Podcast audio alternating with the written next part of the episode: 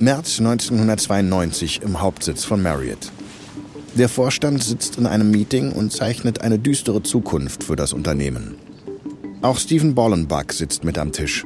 Er hört einfach zu. Bollenbach ist gerade erst nach sechs Jahren wieder bei Marriott eingestiegen. Er ist ein kräftiger 49-jähriger Kalifornier mit ergrauendem Haar. Sein Ruf als Finanzsanierer eilt ihm voraus. Nachdem er Marriott verlassen hatte, rettete er die Kette Holiday Inn vor einer Übernahme durch Immobilienmogul Donald Trump. Diese Rettungsaktion war so beeindruckend, dass Trump selbst ihn anschließend einstellte. Mit Erfolg. Bollenbach bewahrte auch die Trump Organization vor dem Konkurs. Jetzt hat Marriott ihn als Finanzchef zurückgeholt. Er soll das Unternehmen aus der Krise führen. Eine der Führungskräfte führt den Anwesenden die desolate Lage noch einmal vor Augen.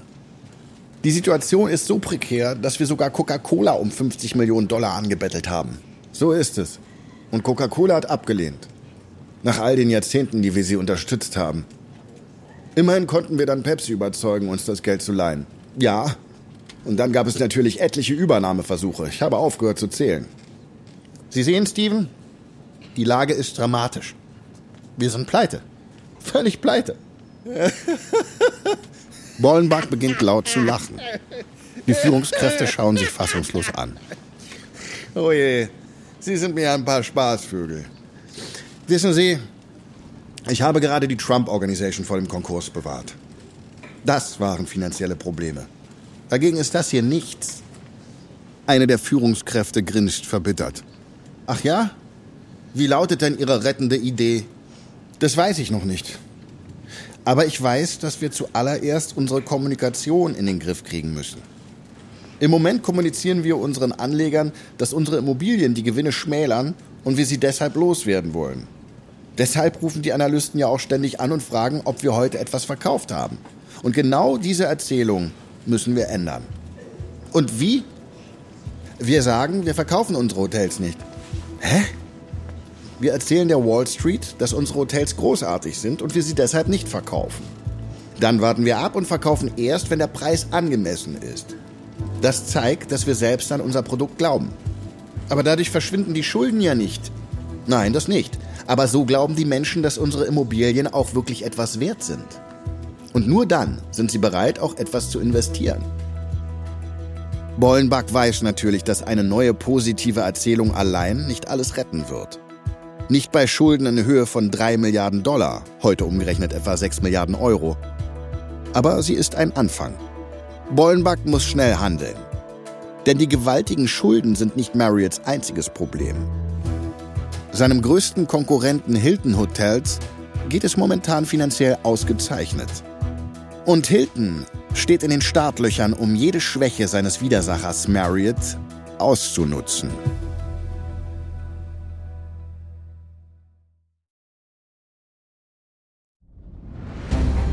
Ich bin Marc Ben Puch und das ist Kampf der Unternehmen von Wandery.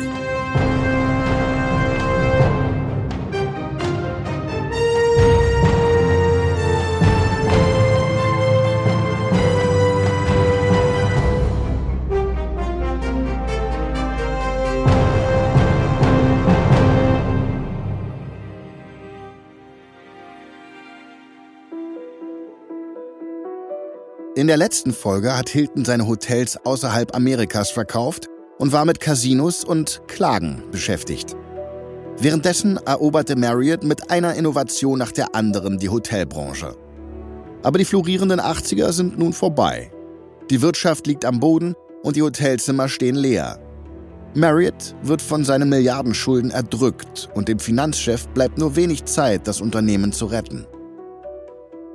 Aber die hohen Schulden sind angesichts einer anderen drohenden Katastrophe Marriotts geringstes Problem. Eine Katastrophe, die Amerika und die gesamte Reisebranche in ihren Grundfesten erschüttern wird. Das ist Folge 3. Weckruf. Ein Hinweis. In dieser Folge werden Szenen eines Terroranschlags beschrieben. Wenn es dir mit diesem Thema nicht gut geht, höre die Folge besser nicht oder zumindest nicht alleine. Informationen zu Hilfsangeboten findest du in den Show Notes. Mai 1992 in Bethesda, Maryland. Ein Montagmorgen. Bill Marriott ist gerade erst im Hauptsitz der Marriott Corporation angekommen, als Stephen Bollenbach schon zu ihm ins Eckbüro kommt. Bill weist ihn an, sich zu setzen. Okay, Stephen, was ist das für eine Idee? Und warum ist sie so dringend? Bollenbach zögert. Er hat das ganze Wochenende damit verbracht, seinen Plan auf Herz und Nieren zu prüfen. Und er ist sich absolut sicher, dass der Plan gut ist. Aber es würde ihn nicht wundern, wenn Bill ihn in der Luft zerreißt. Bill, ich habe herausgefunden, wie wir die Schulden loswerden. Bill lehnt sich neugierig nach vorne. Die letzten zwei Jahre waren ein Albtraum. Sie mussten Leute entlassen, wütende Investoren beschwichtigen und Geld bei Banken leihen. Aber wie sollen Schulden in Höhe von drei Milliarden Dollar einfach so verschwinden? Ich hoffe, der Vorschlag lautet nicht Konkurs anmelden. Nein, nein, niemals. Ich schlage vor, Marriott in zwei Teile zu teilen. Bills erster Reflex ist die Idee direkt abzulehnen. Aber er reißt sich zusammen. Er hat Bollenbach zurück ins Unternehmen geholt, damit er die Finanzen rettet. Also muss er ihn zumindest erst zu Ende anhören, bevor er eine Entscheidung trifft. Okay. Wie und warum? Erleichtert, dass Bill bereit ist zuzuhören, stellt Bollenbach seinen Plan vor. Die Marriott Corporation wird in zwei separate Unternehmen aufgeteilt. Das eine wird eine Hotelmanagementgesellschaft namens Marriott International. Diese betreibt und vermarktet die Hotels im Auftrag von Immobilienbesitzern. Dieser Teil wird schuldenfrei und ermöglicht der Marke Marriott einen Neuanfang.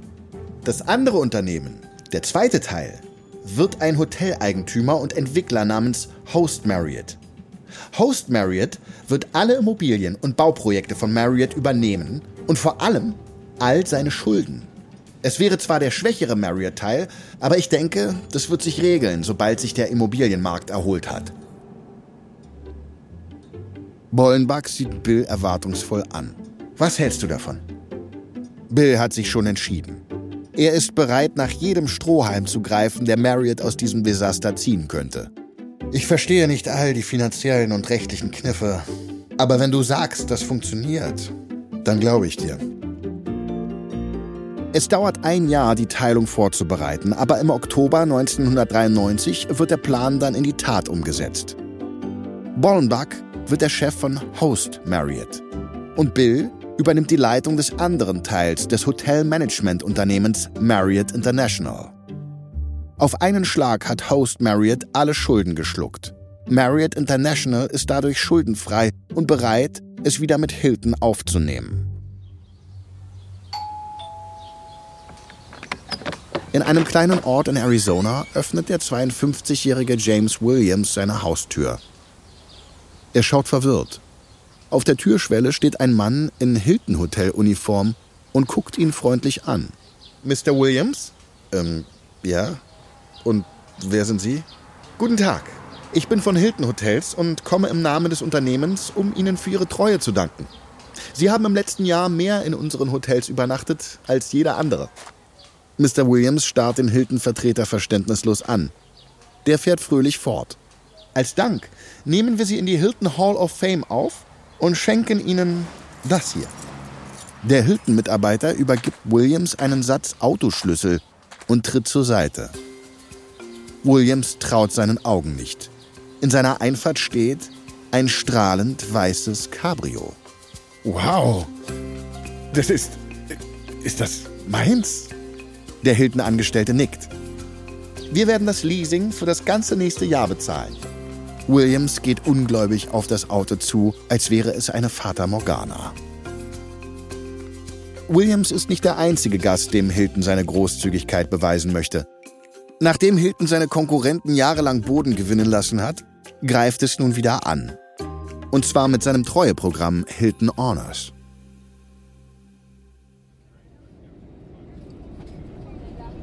Oktober 1994. Auf einem Flug nach Pittsburgh winkt ein junger Buchprüfer die vorbeigehende Flugbegleiterin zu sich. Entschuldigen Sie, Ma'am, ich bin ein Marriott Honored Guest Mitglied. Ich überlege gerade, ob ich für meine Hotelaufenthalte lieber Punkte oder Flugmeilen sammeln soll. Oh, was ist Ihrer Meinung nach die bessere Option? Die Flugbegleiterin schaut ihn verwirrt an. Das weiß ich nicht. Aber gerne informiere ich mich einmal für Sie. Nachdem die Flugbegleiterin weitergegangen ist, beugt sich der Sitznachbar des Mannes zu ihm. Diese Qual der Wahl hat man bei Hilton Orners nicht. Ach nein? Nein, ich sammle immer automatisch beides. Hotelpunkte und Flugmeilen. Das kann nicht sein. Ich habe gelesen, dass kein Hotel mehr beides gleichzeitig verteilt. Doch, Hilton schon. Da bekommt man immer noch Meilen und Punkte. Letzte Woche hat Hilton sogar eine Tauschmöglichkeit eingeführt. Man kann jetzt Punkte gegen Meilen eintauschen oder umgekehrt. Okay, okay, das klingt alles toll. Aber wo ist der Haken? Es muss doch einen Haken geben. Wie viele Punkte sammeln Sie pro Aufenthalt bei Hilton? Zehn Punkte pro ausgegebenen Dollar. Pro Dollar? Also gut, ich hole meinen Taschenrechner. Wir müssen das ausrechnen, bevor wir landen. Hiltons Punktesystem überzeugt die vielreisenden Amerikaner. Viele von ihnen quartieren sich genau deswegen lieber in Hiltons ein als in Marriotts. 1994 steigt die Mitgliederzahl von Hilton Honors um satte 30 Prozent. Und 1995 zieht Hilton Honors in der jährlichen Umfrage des Vielfliegermagazins Inside Flyer an Marriotts treue Programm vorbei. Im Jahr darauf überschreitet Hilton Honors die eine Million Mitgliedermarke. Damit liegt Hilton Honors zwar immer noch weit hinter den 5 Millionen Mitgliedern von Marriott, aber es holt schnell auf. Aber das Treueprogramm ist noch nicht alles. Hilton gründet Hilton Garden Inn, eine neue Marke, die mit Marriotts Courtyard konkurrieren soll. Somit drängt nun auch Hilton in das mittlere Preissegment vor. Und während Hilton sich nach unten umschaut, blickt Marriott in genau die andere Richtung.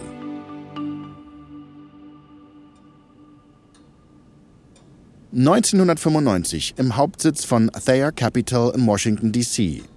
Das Büro von Jim Sullivan. Sullivan ist der oberste Manager von Marriott International. Er ist ein großspurig auftretender Mann um die 50 und trägt eine runde Brille. Mit ihm im Raum ist Thayer-Gründer Fred Malek. Die beiden treffen sich regelmäßig, um sich gegenseitig auf den Stand zu bringen. Malek ist ein Fitnessfreak und ehemaliger Marriott-Berater zu seinen Kunden zählten auch die früheren US-Präsidenten Richard Nixon und George H.W. Bush. Heutzutage kauft und verkauft er Hotels. Sullivan blickt auf seine Uhr. Hm, ist es schon so spät? Ich sollte besser gehen. Fred, es war wie immer. Sullivan redet weiter, während er aufsteht, zum Kleiderständer geht und seinen Mantel von der Stange nimmt. Aber Malek bewegt sich nicht. Das ist der Moment, auf den er gewartet hat. Er unterbricht Sullivans Geplapper. Ach, übrigens, Jim, du bist nicht zufälligerweise daran interessiert, das Ritz-Carlton zu kaufen, oder? Sullivan hält inne und schaut Malek verwundert an. Dann zieht er seinen Mantel wieder aus und setzt sich hin. Wir haben schon ein oder zweimal versucht, das Ritz-Carlton zu kaufen, aber Bill Johnson wollte nicht einmal mit mir reden. Johnson ist der Eigentümer der Ritz-Carlton Hotel Company. Nun, das hat sich gerade geändert. Er braucht Geld. Bei Ritz-Carlton sind 60 Millionen Dollar an Krediten fällig und das Unternehmen leidet immer noch unter der Rezession. Lange Rede, kurzer Sinn. Er braucht einen Käufer. Bist du interessiert?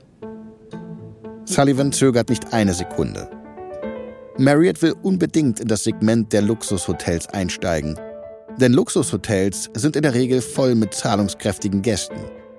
Marriotts eigene Luxusmarke, die JW Marriott-Reihe, scheitert in diesem Segment.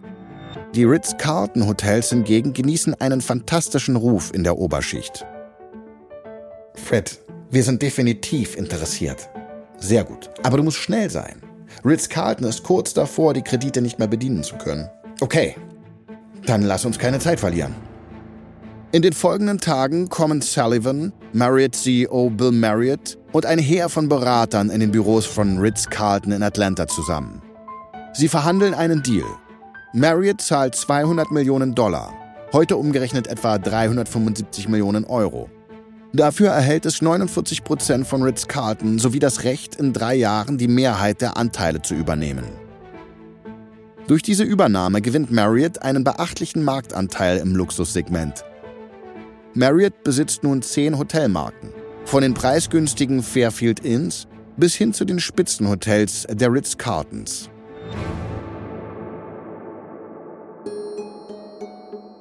Hilton kann er nicht mithalten. Es hat lediglich drei Marken. Die Standard Hiltons, die mittelpreisigen Hilton Garden Inns und seine Luxuskette Conrad. Und Marriott ist nicht der einzige Rivale, der Marken aufkauft. Die Hotelindustrie konsolidiert sich schnell.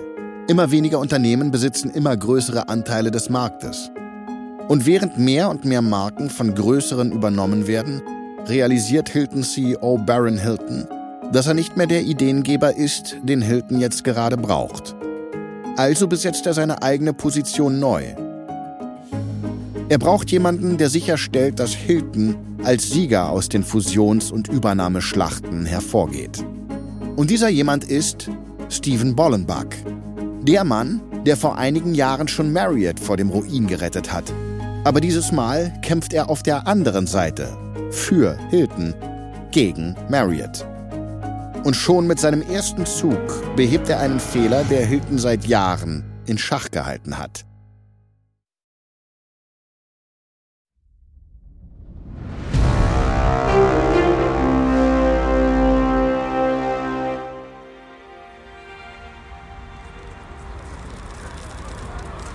August 1996 in London. Der neue CEO von Hilton Hotels, Stephen Bollenbach, steht triumphierend auf den Steinstufen des schicken Langham Hilton im Zentrum der Stadt. Ein Pressefotograf ruft ihm zu. Mr. Bollenbach, können Sie Mr. George die Hand schütteln? Bollenbach schüttelt die Hand des Mannes, der neben ihm steht. Der Mann ist Peter George, Chef des britischen Wettanbieters Ledbrook, der derzeitige Eigentümer von Hilton International. Seit sechs Monaten ist Bollenbach nun CEO von Hilton. Bornbachs Karriere begann 1967. Das war kurz nachdem Conrad Hilton seinem Sohn Nicky in den Rücken gefallen war und sein Hotels in Übersee verkauft hatte. Seitdem waren die Beziehungen zwischen den beiden Hilton-Betrieben schwierig. Aber der heutige Deal soll die Vermarktungs-, Marken-, Werbe- und Reservierungssysteme der beiden Hiltons wieder zusammenführen. Und auch die 161 Hotels von Hilton International sollen dem Treueprogramm Hilton Honors beitreten. Außerdem beschließen die Unternehmen die Möglichkeit, in neue Hotels des jeweils anderen zu investieren und die Gewinne zu teilen. Ein Journalist ruft eine Frage. Welche Einsparungen werden sich durch diese Allianz ergeben? George gibt die Frage mit einem Handzeichen an Bollenbach weiter. Etliche Millionen. Aber der wahre Nutzen ist kaum zu berechnen. Wer kann schon sagen, wie viele Managementverträge wir zum Beispiel nicht abschließen konnten, weil wir getrennt waren? Es war also ein Fehler, Hilton International zu verkaufen?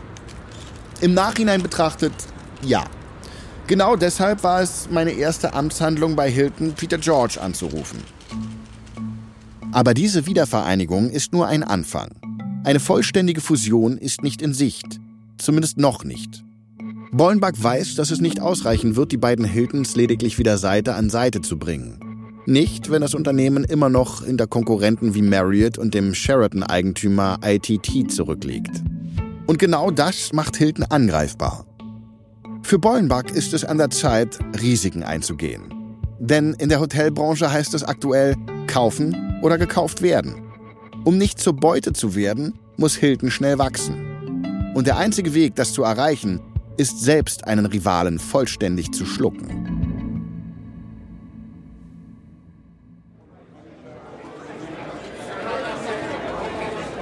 Januar 1997 in Manhattan. Ein Montagmorgen. In der Zentrale von ITT herrscht Hochbetrieb. Heute Morgen hat Hilton einen 6,5 Milliarden Dollar Übernahmeversuch unternommen. Heute umgerechnet mehr als 11 Milliarden Euro. Und ITT ist davon überhaupt nicht begeistert.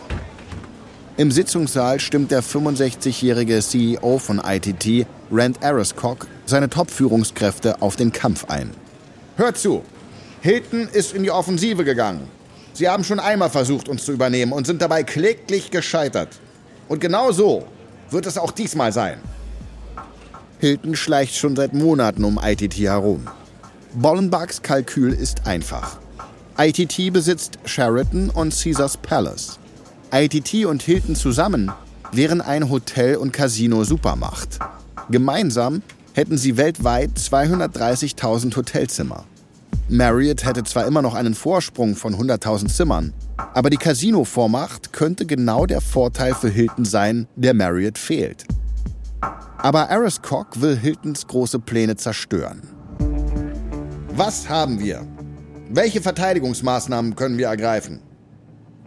Das ITT-Team überlegt stundenlang und bewertet die Lage. Für Ariscock ist dies ein Krieg. Alle Mittel sind erlaubt. Und wenn Hilton nicht kapituliert, wird er kein Erbarmen haben. Ariscock lehnt Hiltons Angebot ab.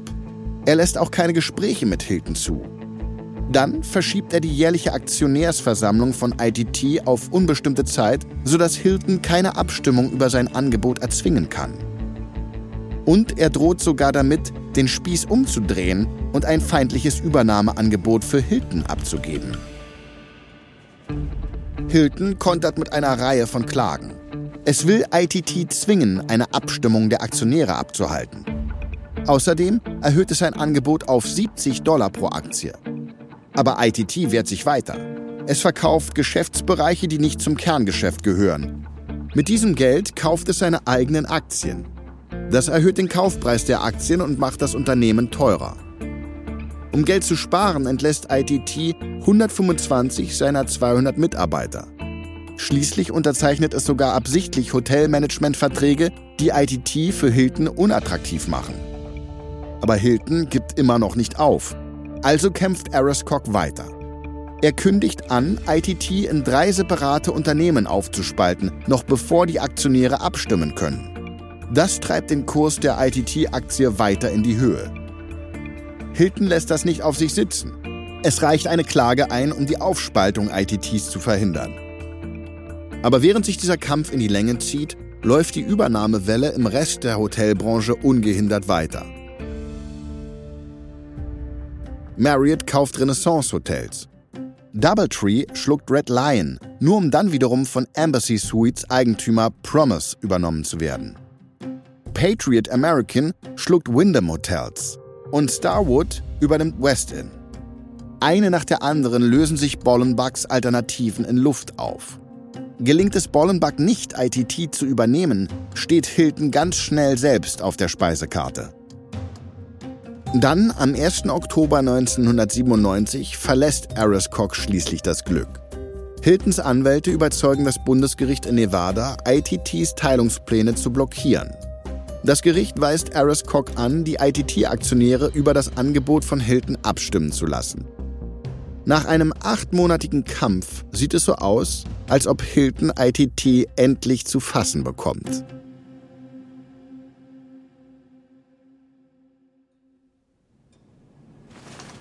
Mitte Oktober 1997. In seiner Wohnung in Manhattan nimmt Ariscock die Wasserkaraffe auf dem Esstisch in die Hand und füllt das Glas seines Gastes auf. Am 12. November sollen die ITT-Aktionäre über das Übernahmeangebot Hiltons abstimmen. Vermutlich werden sie für die Übernahme stimmen. Aber noch gibt Ariscock nicht auf. Er stellt die Karaffe ab und sieht den Mann an, den er zum Mittag eingeladen hat. Barry Stern liegt. Der 36-jährige Vorsitzende des aufstrebenden Hotelunternehmens Starwood. Sternlicht machte sein Geld ursprünglich damit, im Auftrag reicher Investoren notleidende Hotels zu kaufen. Aber dann übernahm Sternlicht den fast bankrotten Hotel Investors Trust, einen Immobilieninvestmentfonds. Genauer gesagt handelt es sich um einen Real Estate Investment Trust, kurz REIT. 1960 wurden diese REITs vom US-Kongress ins Leben gerufen. Sie sollten Kleinanlegern ermöglichen, mit der Vermietung oder dem Verkauf von Immobilien Geld zu verdienen. Und zwar ohne Einkommenssteuer zahlen zu müssen. Aber der Hotel Investors Trust war kein gewöhnlicher REIT. Er stammte noch aus einer Zeit, in der ein rechtliches Schlupfloch REITs erlaubte, sich mit normalen Unternehmen zusammenzuschließen. Sternlicht benannte den Trust in Starwood um und machte ihn zur begehrtesten Aktie der Branche. Dann kaufte er Westin Hotels.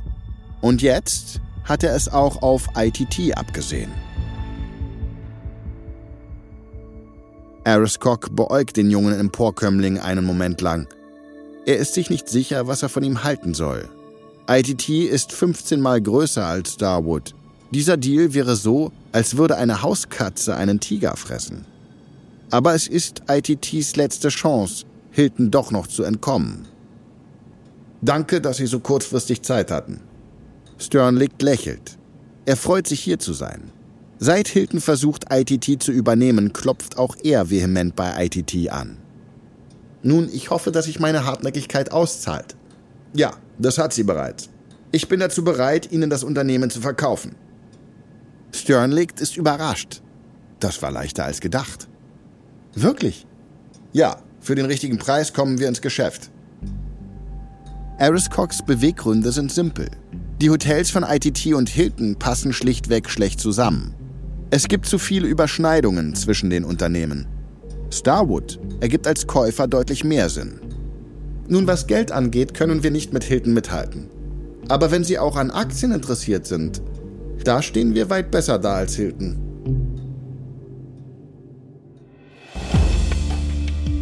Am nächsten Tag bietet Starwood 82 Dollar pro Aktie.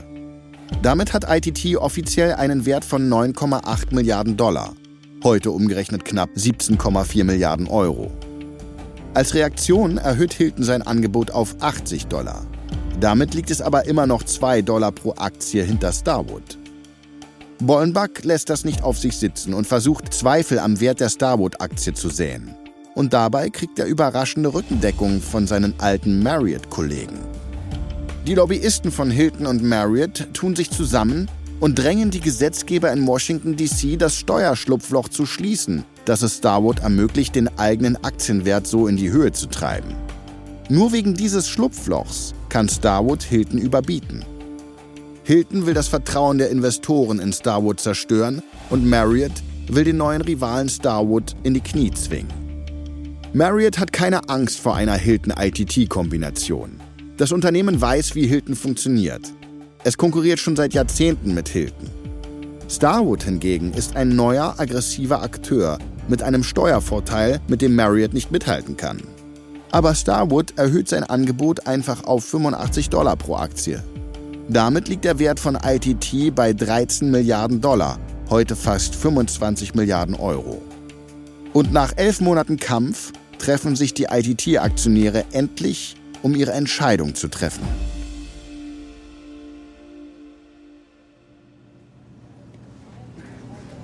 »12. November 1997 in New York.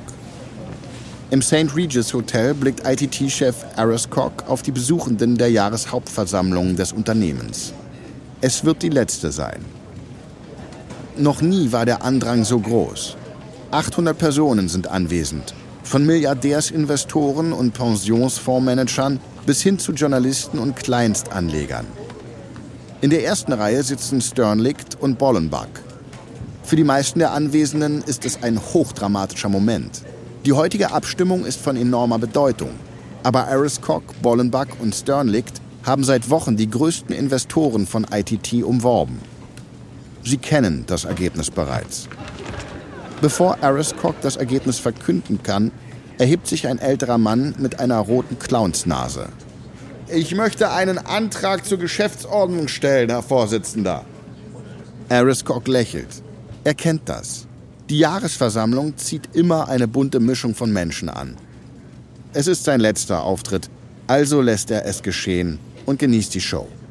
Fahren Sie fort, Sir, ich besitze ITT-Aktien seit 1929. Ich habe sie für 50 Cent pro Aktie gekauft. Aber ich habe den Jahresbericht nicht erhalten. Ein Pensionsfondsmanager ruft dazwischen. Hey, niemand hier interessiert sich für deine verlorene Post. Setz dich hin. Das werde ich nicht. Das ist Aktionärsdemokratie in Aktion, Sir. Ich lasse mich nicht niederschreien. Ariscock greift ein. Kann jemand dem Herrn bitte hier und jetzt einen Jahresbericht zukommen lassen? Der Mann mit der Clownsnase setzt sich. Aber dafür steht nun eine Frau um die 60 mit kurzen blonden Haaren auf. Der ganze Saal stöhnt. Die Frau ist Evelyn Davis, eine aktivistische Aktionärin, die seit Jahrzehnten Führungskräfte auf Aktionärsversammlungen in die Mangel nimmt. Ja, Evelyn, ich möchte sagen, dass ich sehr traurig darüber bin, was zwischen ITT und Hilton passiert ist.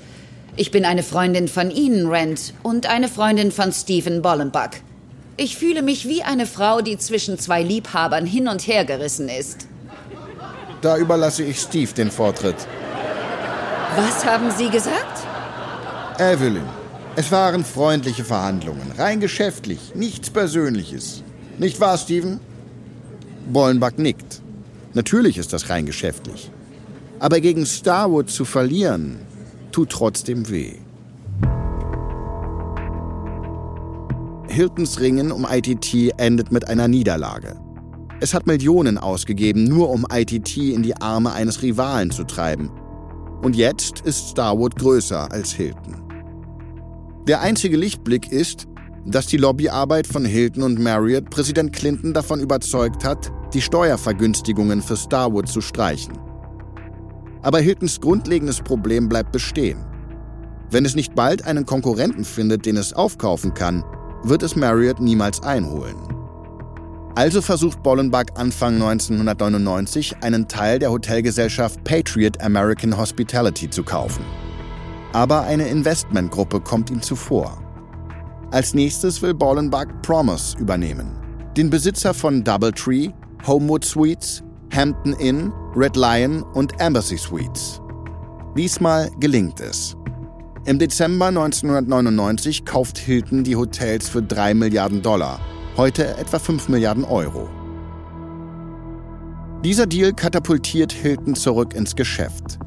Es hat nun 300.000 statt 87.000 Zimmer und überholt damit Starwood. Marriott liegt mit 324.000 Zimmern zwar immer noch vorn, aber zum ersten Mal seit Jahren ist ihm Hilton wirklich dicht auf den Fersen. Allerdings hat Hilton auch Schulden und Imageprobleme geerbt, die den Aktienwert belasten. Die sind aber nichts im Vergleich zu den politischen Problemen, die sich zur selben Zeit im In- und Ausland zusammenbrauen. Die Dotcom-Blase droht zu platzen und in Afghanistan plant ein religiöser Extremist einen Massenmord, der die Welt und damit auch die Reisebranche aus den Grundfesten reißen wird.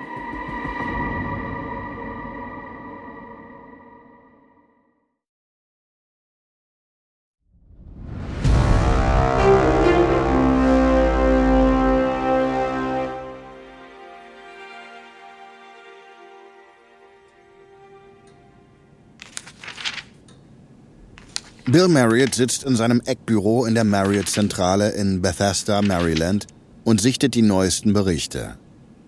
Es ist der 11. September 2001. Gerade ist er aus einem zweiwöchigen Urlaub zurückgekehrt. Und wie immer hat der 69-jährige Vorstandsvorsitzende viel zu organisieren. Am Mittag soll er zu einer Besprechung nach New York fliegen. Aber gerade sitzt er noch im Büro und bringt sich auf den neuesten Stand der Wirtschaftslage. Die Internetaktien, die vor einem Jahr noch hoch im Kurs standen, stürzen ab und reißen die Wirtschaft dabei mit in den Abgrund. Die teuersten Hotels von Marriott leiden darunter am meisten. Die Auslastung der Marken Ritz-Carlton und Marriott gehen deutlich zurück. Aber auf der anderen Seite steigt die Nachfrage nach den billigeren Hotels der Marken Courtyard und Fairfield Inn.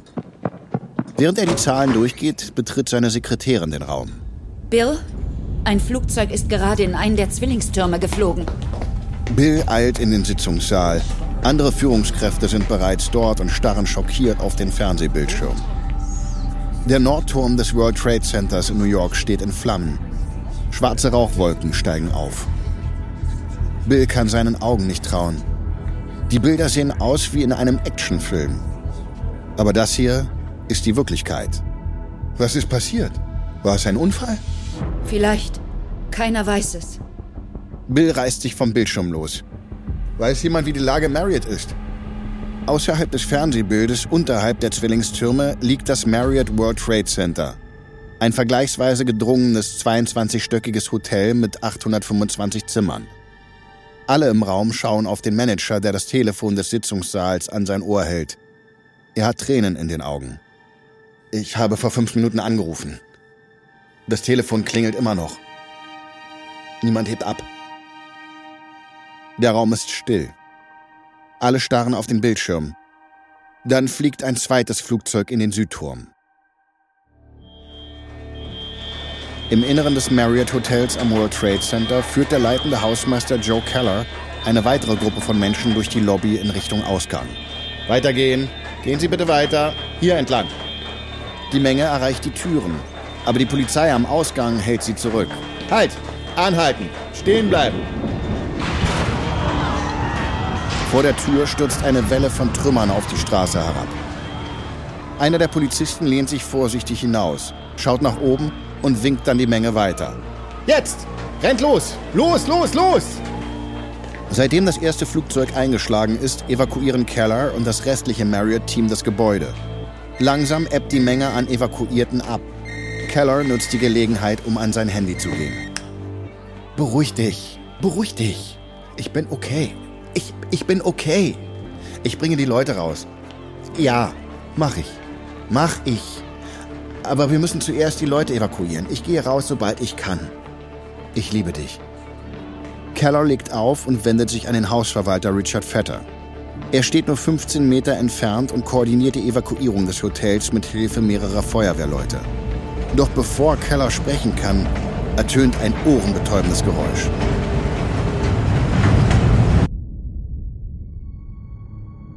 Einen Sekundenbruchteil später spaltet ein ganzes herabstürzendes Stockwerk des Südturms das Marriott World Trade Center in zwei Teile. Zeitgleich sehen die Führungskräfte in der Marriott-Zentrale fassungslos zu, wie der Südturm in sich zusammenfällt. Tränen fließen über ihre Wangen. Aus dem Hotel kommt immer noch keine Antwort. Im Hotel kommt Vetter wieder auf die Beine. Um ihn herum ist alles voller Staub. Der Feuerwehrmann, der ihn im letzten Moment zur Seite gerissen hat, schaltet seine Taschenlampe an. An der Stelle, wo Keller noch vor wenigen Sekunden gestanden hatte, liegt jetzt ein riesiger Trümmerhaufen. Vetter reißt sich zusammen und spricht in sein Walkie-Talkie. Joe! Joe! Bist du noch da? Stille. Aber dann gibt das Walkie-Talkie ein knisterndes Geräusch von sich. Richard? Ich lebe. Ich bin in einem äh, Luftloch. Auf einem Vorsprung. Ich kann in die unteren Stockwerke sehen. Da unten sind zwei Feuerwehrmänner. Sie scheinen schwer verletzt zu sein, aber ich kann nicht zu ihnen kommen. Der Feuerwehrmann wendet sich an Vetter. Sie müssen gehen. Aber, aber jetzt! Gehen Sie! Gehen Sie! Vetter rennt in Richtung Ausgang. Hinter ihm beginnen die Feuerwehrleute so schnell sie können, die Trümmer aus dem Weg zu räumen. 30 Minuten später stürzt der Nordturm ein und begräbt das Marriott sowie alle darin befindlichen Personen unter sich. Von den 940 Gästen, die sich an diesem Tag im Marriott aufhielten, blieben nur elf vermisst. Das ist den Marriott-Mitarbeitenden zu verdanken, die unter Lebensgefahr im Gebäude blieben, um die Gäste zu evakuieren. Zwei der Mitarbeiter verloren bei der Rettung ihr Leben. Joe Keller war einer von ihnen. Der andere war Abdul Malahi. Er wurde das letzte Mal gesehen, als er in den oberen Stockwerken des Hotels Gästen bei der Evakuierung half. Nach dem 11. September 2001 steht die Hotelbranche unter Schock. Die Telefone von Marriott und Hilton klingeln ununterbrochen. Nicht wegen Buchungen, sondern wegen Stornierungen. 94 Prozent der Marriott-Reservierungen werden storniert. Hilton und Marriott stehen vor der größten Krise, die die Hotelbranche je gesehen hat. Und keiner weiß, wann, wenn überhaupt, die Gäste zurückkommen werden. In der nächsten Folge verabschiedet sich die Hilton-Familie von ihren Hotels. Marriott versucht alles, um den wiedererstarkten Rivalen in Schach zu halten. Und ein neuer Akteur greift die Hotelbranche an. Expedia.